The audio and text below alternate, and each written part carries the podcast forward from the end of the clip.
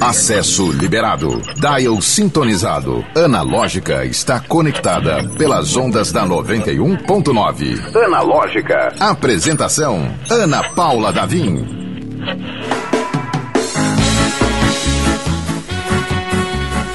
Olá! Seja muito bem-vindo, bem-vinda, bem-vinde. Este é o Analógica. Que delícia de segunda-feira!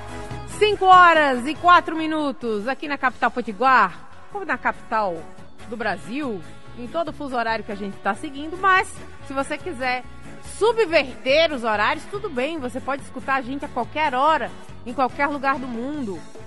Acesse a gente no stream, nos streamings, nas plataformas Deezer ou Spotify, como também no youtube.com barra 91 FM Natal. A gente está online nesse momento, está ao vivo, mas você pode assistir o de hoje ou os anteriores. Você pode maratonar, você pode botar a gente em velocidade 2, botar em velocidade 0.75, ouvir o meme do, do gritinho do Wellington Walter devagarzinho, em câmera lenta. Ó, estamos na hora que você quiser, quando você quiser, para onde você quiser. Estamos aqui no Analógica, analogicamente digital, começando essa semana, começando em grande estilo. Vou aproveitar e saudar os meus colegas de estúdio, o cara que aperta um botão e faz tudo ir pelos ares ou ir ao ar, literalmente o Wellington Walter. Elton, isso aí em, em, velocidade quatro vezes ainda. Ah! Só um grito, só um latido, né? e o nosso querido produtor, o nosso agora, ele é apresentador às sete da manhã. Ele tá aqui ligado no 220. Fez boa estreia, André Samora? Mandando um joinha aí para dizer que foi ótimo. Você que quer prestigiar o André Samora falando de esporte, de atividade física e de assuntos relacionados, liga aqui na 91.9 às 7 da manhã que ele tá aqui. Com tudo, ligado do jeito que ele é. Brilhante do jeito que ele é. André Samora. André Zé! Aí sim, hein? Ah! O Elito arrumou um meme novo. Coloca aí de novo. André Zé! Cara, que felicidade nós temos esse botão novo agora. Sempre muito bom vai ser chamar o André Samora com esse novo meme. E é começando nesse ritmo, nesse bom humor, que a gente também. A gente já tá com o nosso convidado na linha. Nosso convidado do dia, que estaria aqui presencialmente na rádio, mas devido a incidentes, acidentes, incidentes, né? Ah, acabou fazendo a chamada via virtual, né? Via remota, porém, nem por isso, longe do coração. Seja muito bem-vindo, Luiz Vitor Rocha. Oi, Ana Paula. Boa tarde, boa tarde. Pois é, infelizmente não tive como estar aí presente pessoalmente, mas que bom que a gente tem agora as ferramentas de internet, né, que, que possibilitam estar fazendo essa entrevista de forma remota. Ô Luiz, é verdade que você, na verdade, na verdade, está aí escalado para uma, uma, nova, uma nova temporada do Cobra Kai, é por isso que você não veio aqui. Tô não, ainda não, gostaria, viu? Acho que o, o pagar o cachê é maior, gostaria. E o trabalho é menor, mas. mas tô, tô envolvido numa área um pouco parecida, porém mais real. Mais perigosa. Gente, o Luiz, Luiz Vitor. Luiz Vitor, eu chamo você de Vitor, de Luiz. Fica à vontade, Ana, fica à vontade. Luiz Vitor é karateca, né? Ele vai disputar aí o Karate Combat, que chama? Isso.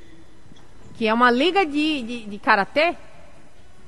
É, é Semelhante a... ao que a gente conhece no UFC, só que de karatê. Isso, é a maior liga de karatê profissional do mundo. É, a regra, ela é bem diferente da regra do karatê olímpico, né, o karatê esportivo.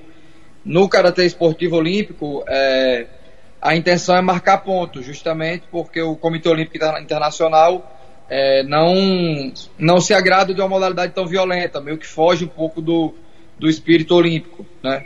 Então, tipo, o boxe tem o boxe olímpico e o boxe profissional, o karatê tem o karatê olímpico e o karatê combat, é mais ou menos a mesma ideia. É, é uma modalidade com um grau de realismo na luta, tendo como comparação uma, uma, luta, uma arte marcial mesmo, tem um grau de realismo maior, tipo, é como se fosse uma, é uma regra bem mais próxima do MMA do que do karatê, digamos assim. A luva é do MMA, a intenção é nocautear. O que a gente tem de diferente do MMA é que não tem a parte de luta agarrada, a parte de grappling, né? Uhum. É somente a parte de luta em pé, socos, chutes e se usa completamente, assim, se usa com todas as armas que você puder usar para atingir o objetivo que é nocautear o oponente. Gente, vocês estão sentindo aí. Inclusive, quem quiser acompanhar, faço mais uma vez um conv o convite uh, ah, para prestigiar o Luiz Vitor falando aqui do karatê, do, desse estilo de com mais combativo do karatê pelo youtube.com/barra 91FM Natal. Quem quiser mandar mensagem também, o WhatsApp, as linhas do WhatsApp, acho ótimo, as linhas do WhatsApp, como se tivesse linhas limitadas, né, no WhatsApp. 98111 9190, manda sua mensagem aí pra gente falar de karatê e artes marciais. Ô, Luiz, eu sou entusiasta de arte marcial. Inclusive, eu sou faixa amarela em karatê. Mas a minha Legal. faixa amarela, acho que ela é. O André arregalou o olho aqui. Sério? Sou faixa amarela em karatê, mas eu tinha o quê? Oito anos de idade. Então chances é, é, eu. É muita gente inicia no karatê e judô, né? Que geralmente são modalidades ofertadas na escola. Então é muito comum aqui as pessoas terem tido o primeiro contato assim, bem novos, seis, sete, oito anos, nessas duas modalidades, karatê e judô. Eu tive, comecei aos seis anos também no karatê e passei pela faixa amarela também. Pois é, quando, quando era uma criança que não doía, né? Quando você foi falar, uh, você estava falando aí a diferença das modalidades. Eu, particularmente, sou uh, praticante de Kung Fu atualmente. Faço Kung Fu. Que uhum. se assemelha a algum grau, né? Vou perguntar a você, inclusive, sobre isso mais pra frente. Mas uh, a graça toda na academia, entre os meus amigos, é dizer, gente, eu, eu não, eu pratico, mas não é para doer. Eu não quero que doa em mim, não. Eu faço meu que no, no Kung Fu é kati, né? O, kati, faço o kata lá, né? Do, no karatê. Que é justamente para não, não encostar em mim ou não sentir dor. E o que você está dizendo aí é justamente o combate. É no corpo a corpo, literalmente. Elton, o que foi que você colocou a mão aí? O Wellington, grande o praticante de capoeira, fez, fez duas aulas, ficou quebrado. E aí ele, ele tá aqui um pouco impressionado que ele não quer que doa a luta. É, pode não doer. É, a capoeira também pode doer e pode não doer, né? pois né? Tem, é. se não me engano, dois tipos, é a capoeira regional e de Angola, se eu não me engano. E uma delas existe o contato entre os dois lutadores e a outra é meio que demonstrativa, um não toca no outro. E o Kung Fu, como você frisou também, né, tem essa essa subdivisão aí, tem a parte de Kati e eu acho que tem a parte de. Aí tem a parte de, de luta, tem a parte de demonstração com armas, não é isso? Isso. Se eu não me engano, tem a parte de sandá, que é um pouco mais, mais violenta, mais real, né? Exatamente. Aqui eu não Inclusive, gosto.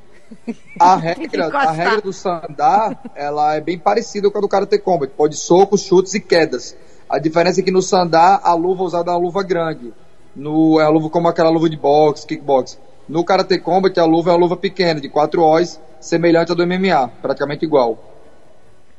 Ô, Luiz, e no Karate Combat vai daquele do kimono, vai com a faixa ou não? Já deixa uma de uma forma mais prática então, pro, pro... só a calça do kimono uhum. e a faixa.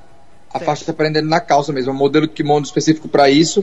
Eu acho que eles não vai ter finalidade alguma tecnicamente falando a, a, a vestimenta, né? Diferente do karatê competitivo que você pode usar de segurar o kimono para derrubar ou segurar o kimono para bater, uhum. no karatê combat não. O kimono é meio que só para para caracterizar mesmo. É só a calça do kimono só para caracterizar. Eu particularmente gosto mais, né, porque sou de uma cidade quente, embora sempre lute fora do Brasil em lugares frios, mas eu moro em Natal, que é uma cidade quente, e eu prefiro mil vezes treinar sem camisa, né, do que treinar do que treinar com kimono, que é, que é muito quente, que esquenta bastante. O kimono é grosso, eu me lembro, ora. A gente tá é, calor. De, de, de, quase mais de 25 anos e eu me lembro da sensação de, meu Deus, como esse, como esse negócio é quente, como esse negócio é grosso. E olha que você, e olha que você praticou numa idade que você não tinha que lavar seu kimono, né? Imagina Exatamente. Quem não Imagina quem ter lavava... que lavar depois. quem lavava o kimono era a mamãe, não era eu. É. A gente nunca gosta de kimono, mas passa a odiar quando precisa lavar. Quando você começa você que lava, você começa a odiar o kimono. Então, foi uma das coisas que eu me encontrei muito bem no Karate Combat, que eu não preciso usar kimono e nem gosto. Legal. O Luiz Vitor, outra pergunta também. Existem algumas modalidades, aí eu não sei, eu, eu tô, tô sendo leiga e eu tô aproveitando para perguntar realmente. É, que são como se fosse subdivisões, não, algumas escolas, né? Shotokan. Isso, isso, isso, exatamente. É, é uma outra escola ou faz parte desses, dessas modalidades, desses subtipos? Não, não, não. O Karate Combat é, é um modelo de competição, é um modelo de evento. Ah, tá certo. É, é, foi uma, uma maneira que, que encontraram de profissionalizar o karatê. Uhum. Quando a gente fala em profissionalizar, a gente imagina o quê? Dinheiro. Isso é óbvio. Certo. Qualquer área da vida, se você é, é abre um canal aqui de YouTube e começa a entrevistar pessoas, você é só um, um, um entrevistador qualquer. Se você começa a ganhar dinheiro com isso, está sendo profissional. Então você profissionaliza quando você pensa em dinheiro. Isso é uma coisa, uhum. creio que, que lógica, né? É, na luta não é diferente para profissionalizar, a gente tem que ganhar dinheiro. Para ganhar dinheiro, a gente tem que ter visualização, a gente tem que ter, é, tem que atrair a atenção. Então, então o esporte, nesse momento, ele se torna entretenimento. Começa como arte marcial, depois ela vira um esporte, todos vão seguir essa, essa mesma linha. Karatê, judô, jiu-jitsu, não importa. Começa como arte marcial, depois vira um esporte, se colocam regras específicas para diferenciar um esporte do outro, e posteriormente se, se transforma em trabalho, é uma coisa profissional. Para ser profissional, essa regra ela tem que ser pensada no que o público quer ver, em como eu vou atrair o público, como eu vou atingir o público. E as pessoas, desde a Roma antiga do Coliseu, gostam de violência. Isso é, é, é inerente ao ser humano. Não sei o motivo. Pergunta para Deus. eu não faço a menor ideia. E eu, existem eu, pessoas posso, que gostam do estilo um de luta mais. Aí, viu, Luiz Vitor? É, eu, eu talvez corrigiria, não corrigiria, mas eu colocaria minha, minha, meu olhar não de gostar de violência, mas gostar do embate do, do, do, do, do, antagonismo e o protagonismo. Você escolhe o seu preferido sim. e você quer que o seu preferido passe sim, por sim. dificuldades, tem aquela história toda de superação e que no fim saia vitorioso, né? É uma cultura que a gente aprende desde criança nos filmes, né? O, a, a, arte fala muito nisso, a gente acaba internalizando isso aí. Né? E assim, eu até, eu até sempre brinco, se você for olhar a violência ao pé da letra, não existe violência na luta. Porque a violência é o uso desproporcional da força contra a vontade do, do, do é. agente receptor. Na luta, todo mundo tá ali de como um acordo. É. é o que eu sempre falo, mas o esporte que é violência é vaquejada, que o boi não quer cair, você vai lá e derruba ele. O boi não é quer estar ali. Vaquejada é violência. Pra mim, luta não. Luta eu quero estar tá ali, ou o cara quer estar tá ali também, a gente quer ser a porrada. A gente Tem concorda um... que quer fazer aquilo ali. Tem um, um alguns lutadores que, inclusive, defendem que o uso certo da, da, palavra é luta e não briga, né? Ah, você gosta de briga? Não, não, não existe briga. briga. No, no, meio da luta não existe briga. Eu comecei na arte marcial por indicação de médicos, tipo assim, especialistas, porque eu tinha problemas de saúde e era muito agressivo. E a luta me servia para me disciplinar. E de fato serve, não, não, não existe briga ali. Se você for para briga, você vai perder. É, como, qualquer, como qualquer esporte, existe parte estratégica, parte técnica.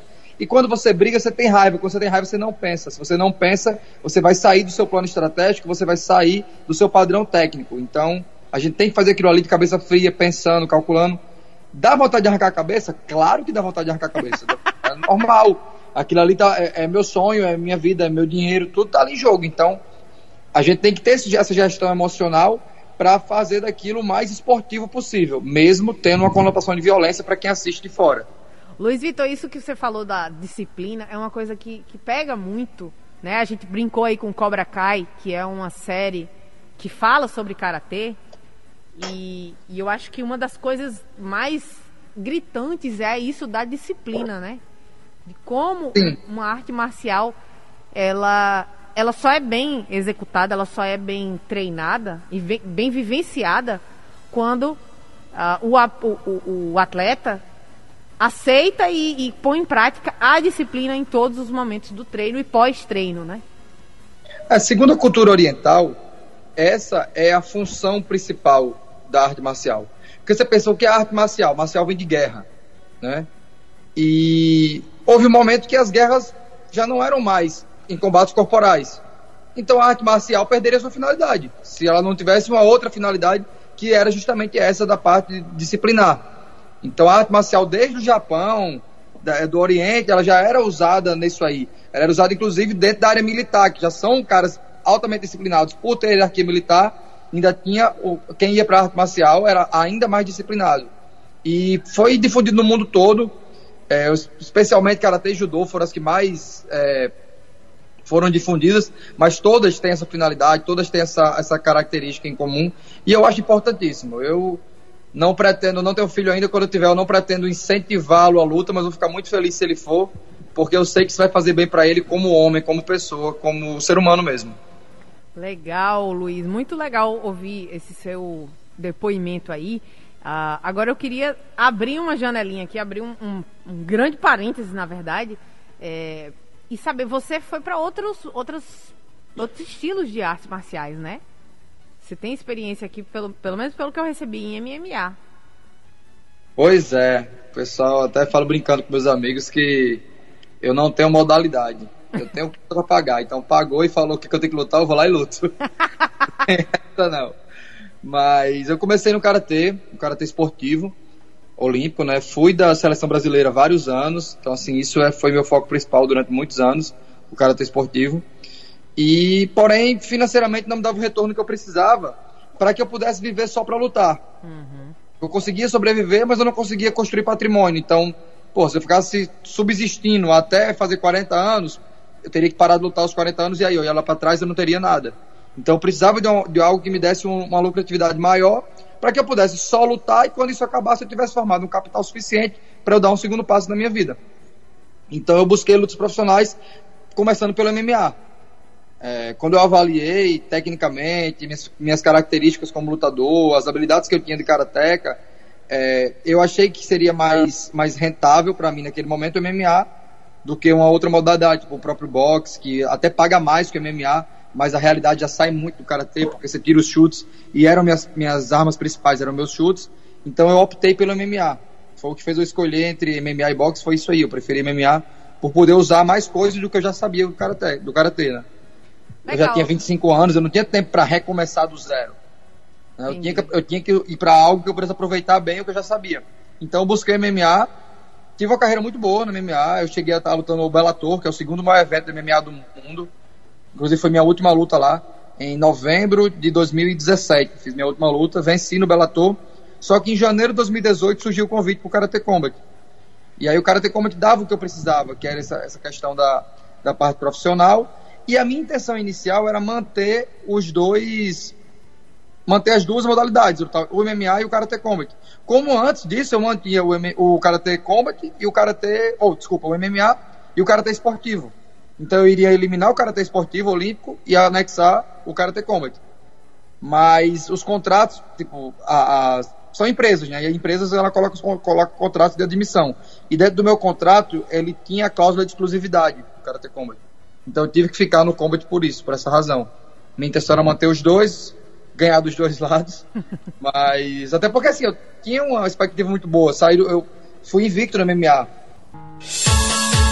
O programa Analógica é 100% digital. Acesse o streaming pelo YouTube e Instagram da 91.9. Confira ao vivo o que está rolando dentro do estúdio.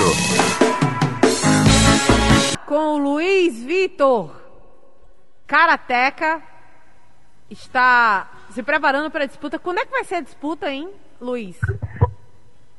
Então, é, a disputa estava prevista agora para abril, mas é na Hungria, né?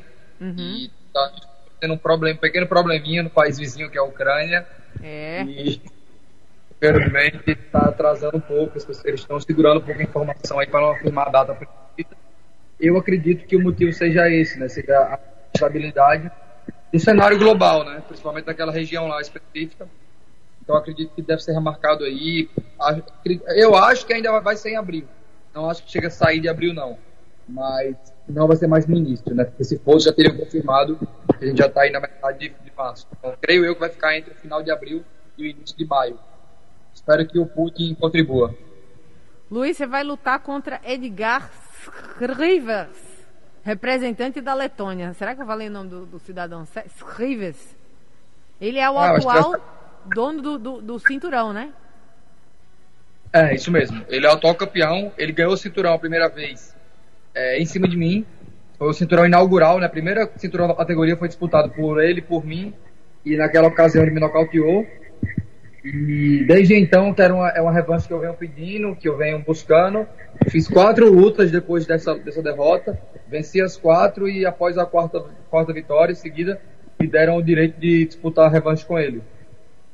Estou muito ansioso, estou muita vontade, quero muito essa luta, tanto pelo título mundial, pelo cinturão, que é meu objetivo principal, como também pela vingança pessoal mesmo. Quero ou não, o cara me vendeu. Eu não, não fiquei muito feliz, não. Fez minha mãe chorar.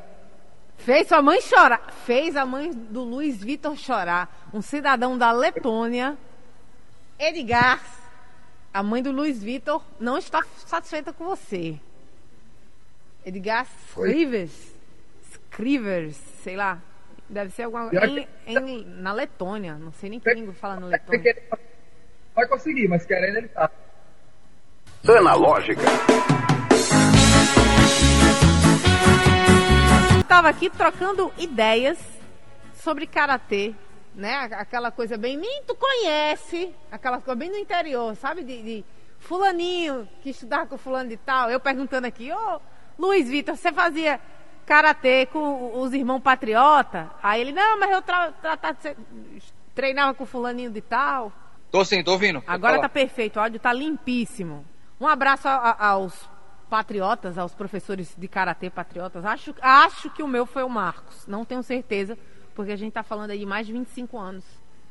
De uma É, memória o- que não é muito boa, mas eu sei que o sobrenome dele era pra, patriota. Eu sei que eu também Ah, fiquei mas- em segundo lugar na, na competição de catar e eu fiquei muito pistola. Fiquei muito chateada porque o meu catar tava lindo.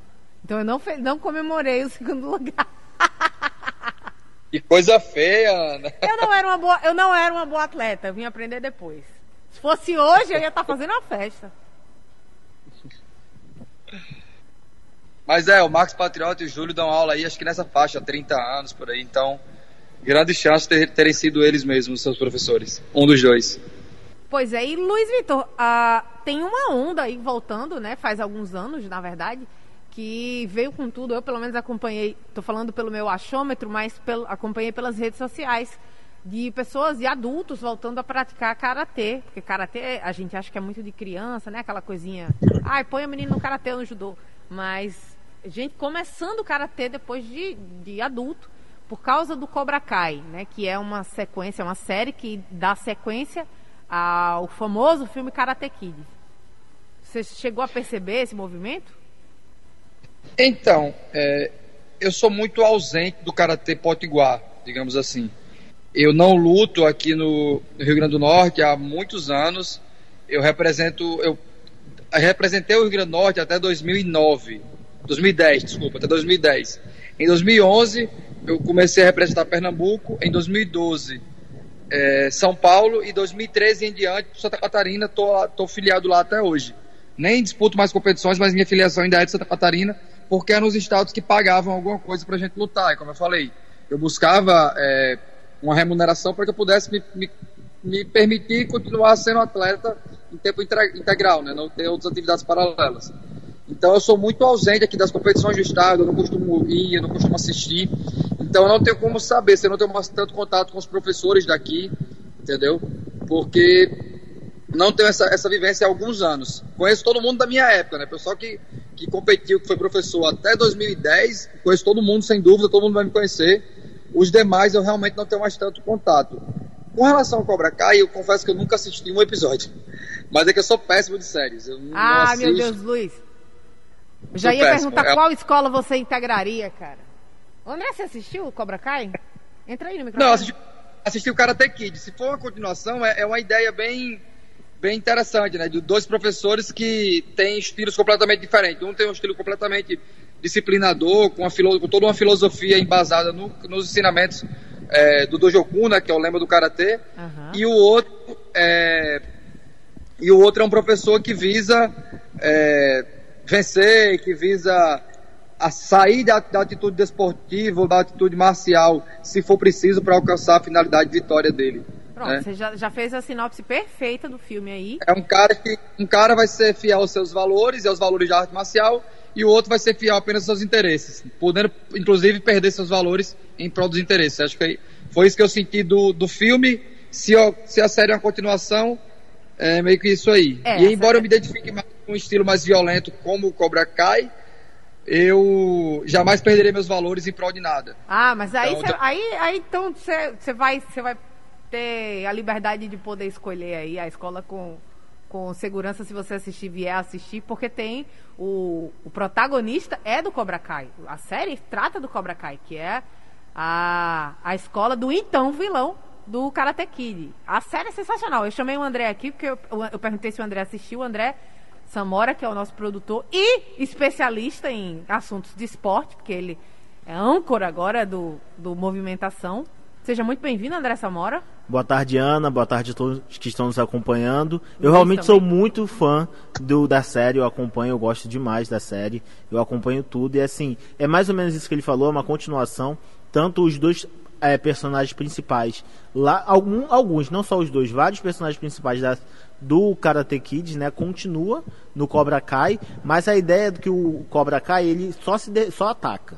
Ele praticamente só ataca. E o do Sr. Miyagi, né, que é uma continuação através do Daniel Larusso, é uma que só se defende.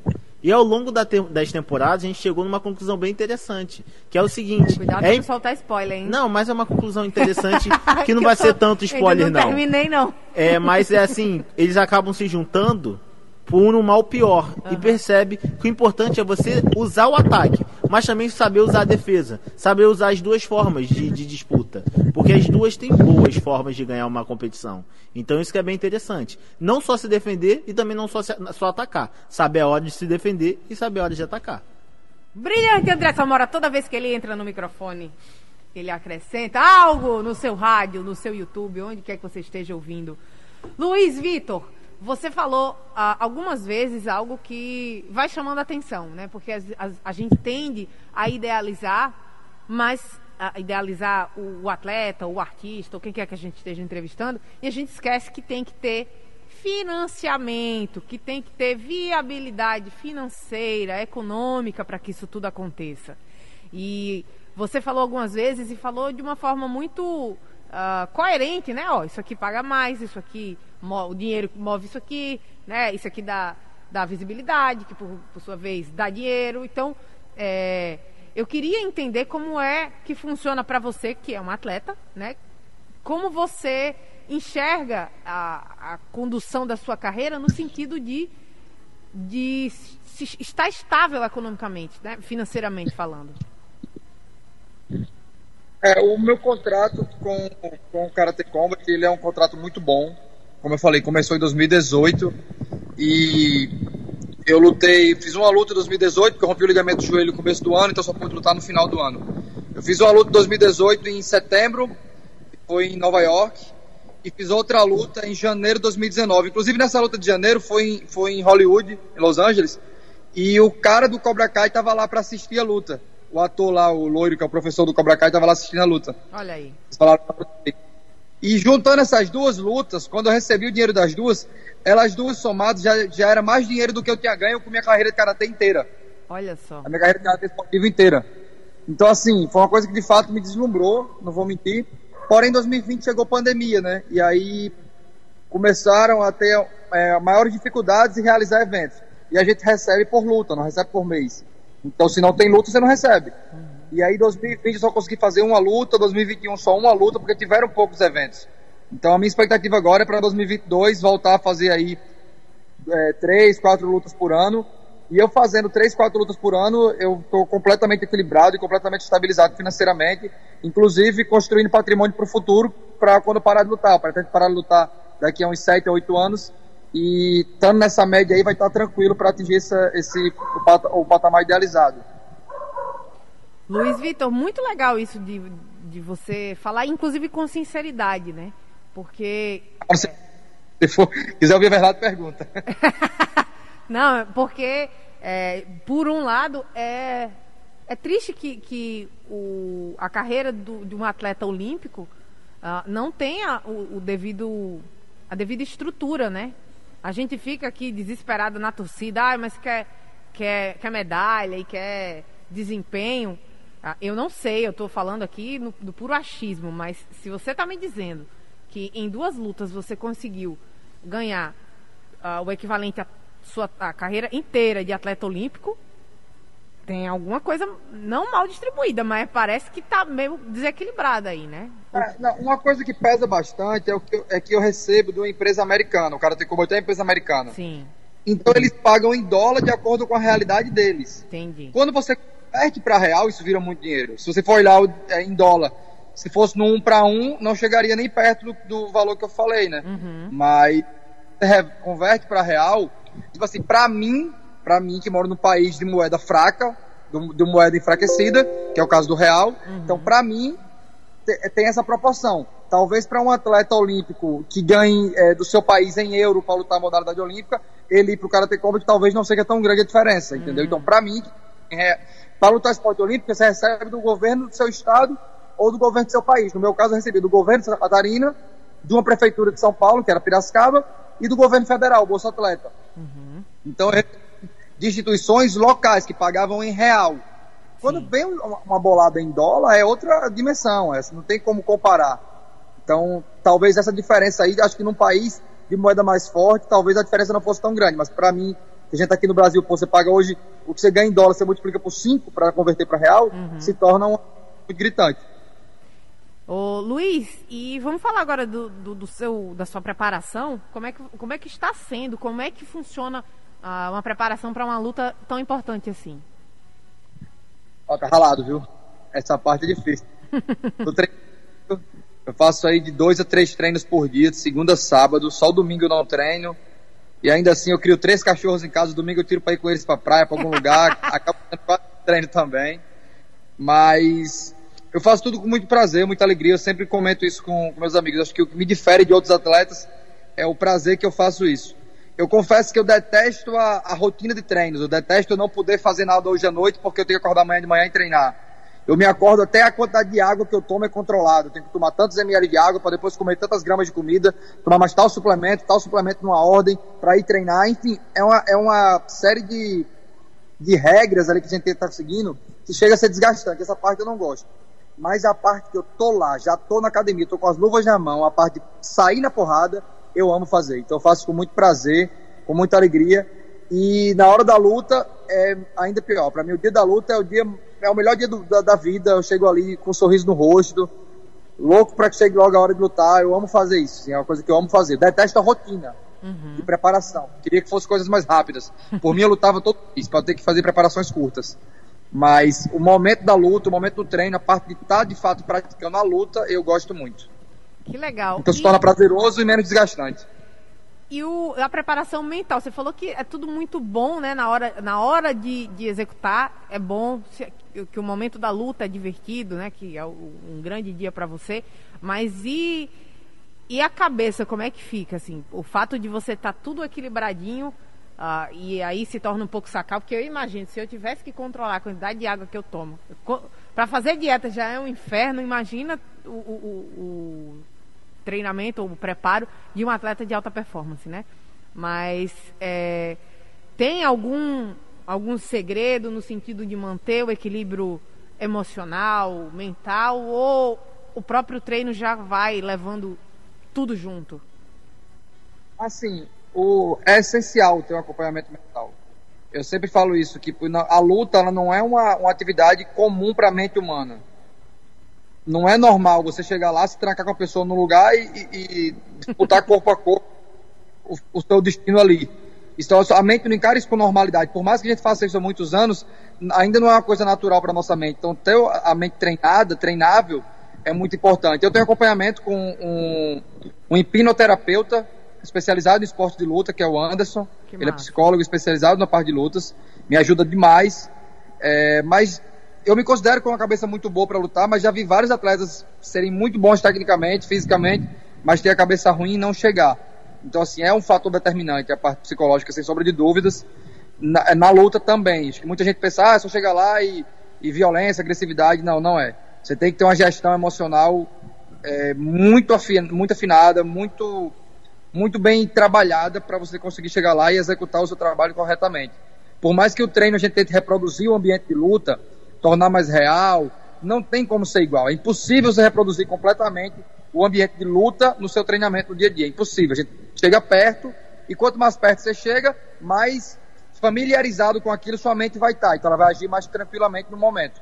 Mas não é igual. Então, ter uma preparação mental para lidar com o que é desconhecido, porque toda luta é um campo desconhecido. Você vai entrar ali e você não sabe o que vai acontecer. E é normal, o ser humano ele tem medo do desconhecido, a gente teme o desconhecido, é normal. E a luta não é diferente. Quando você entra lá, o cara que fala que não tem medo é mentira, velho. Eu sou muito corajoso, mas eu vou lhe falar. Lógico, em algum momento da preparação, da luta, do, da, da, caminhada para dentro da, da, do cage, vai dar medo. Não tem como não sentir. A questão não é quem não sente medo, porque todo mundo sente. A questão é quem vai lidar melhor com o seu medo. Esse, isso que vai diferenciar é, o atleta que vai chegar lá e vai render bem, com o atleta que vai chegar lá e vai travar, que vai dar branco, que vai gelar. É essa gestão de, de, de sentimentos.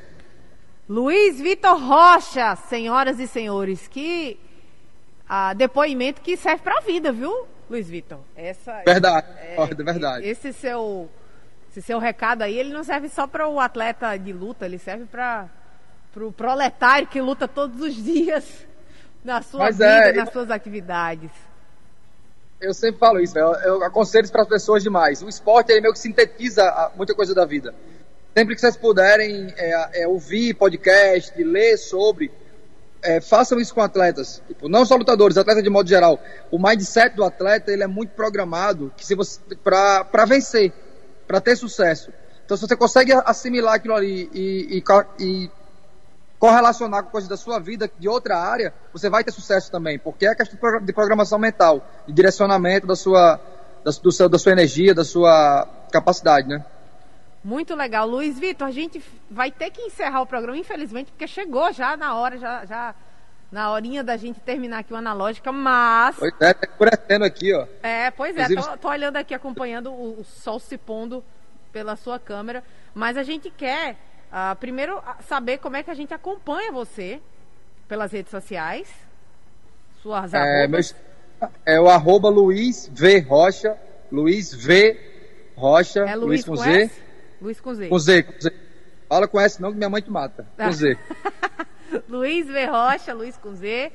E Isso. a luta ela vai ser transmitida, Porque é Luiz né? Rocha. No YouTube também, se você colocar Luiz Victor Rocha, Luiz Victor Pitbull, Luiz Victor Karatê, vai sempre vai aparecer alguma coisa. Ah, legal, para prestigiar na, na, no YouTube também. E aí, assim que a gente tiver a confirmação da, da data, né, pelo, pelo Karate Combat, ela vai ser transmitida, é isso? Isso, é, aqui no Brasil é transmitido pelo canal Combate, que é o mesmo canal que transmite o UFC aqui também. Eu acho que é o maior canal de lutas que atua no Brasil. E também pelo YouTube, por live no YouTube. Ô, oh, beleza. Então a gente vai ficar na torcida, ficar aguardando essa data ser definida e assim que tiver a data realmente, começar a torcida pelo Luiz Victor Rocha para trazer esse cinturão de volta. Muito obrigada, Luiz. Sucesso. Obrigado a você, Ana. Sucesso aí no seu treinamento, sucesso na luta. E volte sempre, volte logo. E volte com o cinturão. Amém. Exatamente. tchau, tchau. Esse foi o Luiz Vitor Rocha falando aí do karatê e da sua disputa que vai chegar provavelmente em abril, uma disputa mundial para trazer o cinturão se tudo der certo. A gente volta amanhã a partir das 5 da tarde aqui no Analógica. Até mais. Analógica, você chegou ao seu destino.